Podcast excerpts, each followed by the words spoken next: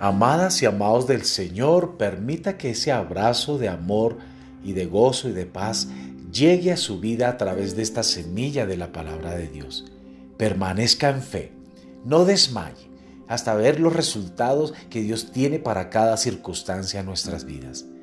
La semilla de hoy se titula La perseverancia produce resultados. Lucas capítulo 11 verso 8 nos dice, os digo, que aunque no se levante a dárselo por ser su amigo, sin embargo por su importunidad se levantará y le dará todo lo que necesite. Si en 1 Timoteo capítulo 2, 4 dice que la voluntad de Dios es que todos los hombres sean salvos, entonces preguntarás, ¿por qué no vemos a las multitudes perdidas nacer de nuevo todos los días? ¿Ha pensado usted en eso? Yo sí. Y al preguntarle al Señor con respecto a ese asunto, me he dado cuenta de que en la mayoría de los casos se debe a que los que ya somos salvos no somos constantes al orar por quienes no son salvos. En vez de perseverar en oración ante el Padre, intercediendo por ellos para que reciban el pan de salvación, como lo hizo un hombre por su amigo en Lucas capítulo 11, verso 8, nos damos por vencidos porque no vemos resultados inmediatos. No hemos llegado a entender que la perseverancia es la clave del éxito en la intercesión. ¿Y por qué? Ciertamente, no es porque tengamos que convencer a Dios de que cambie de opinión. Él nunca cambia y ya ha tomado una decisión. Él desea que toda la humanidad se salve. La razón por la cual tenemos que perseverar en la intercesión es para poner presión en las fuerzas demoníacas que tratan de impedir que la voluntad de Dios se cumpla. Esas fuerzas deben ser anuladas mediante la oración, a fin de poder derribar la fortaleza y quitar la venda espiritual de los ojos de las gentes por las cuales estamos orando.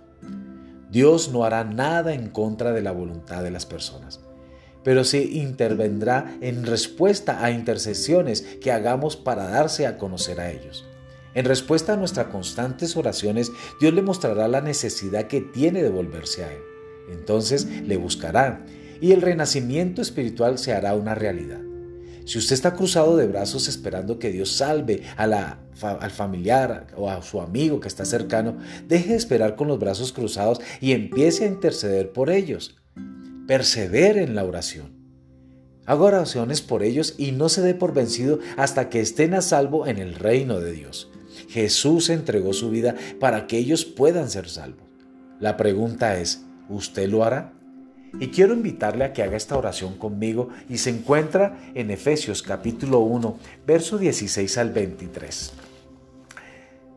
No ceso de dar gracias a Dios por vosotros, haciendo memoria de vosotros en mis oraciones para que el Dios de nuestro Señor Jesucristo, el Padre de Gloria, os dé espíritu de sabiduría y de revelación en el conocimiento de Él, alumbrando los ojos de vuestro entendimiento, para que sepáis cuál es la esperanza a la que Él os ha llamado, y cuál es la riqueza de la gloria de su herencia en los santos, y cuál es la supereminente grandeza de su poder para con nosotros los que creemos, según la operación del poder de su fuerza, la cual operó en Cristo resucitándole de los muertos y sentándole a su diestra en los lugares celestiales, sobre todo principado, autoridad, poder y señorío, y sobre todo nombre que se nombra, no solo en este siglo, sino también en el venidero.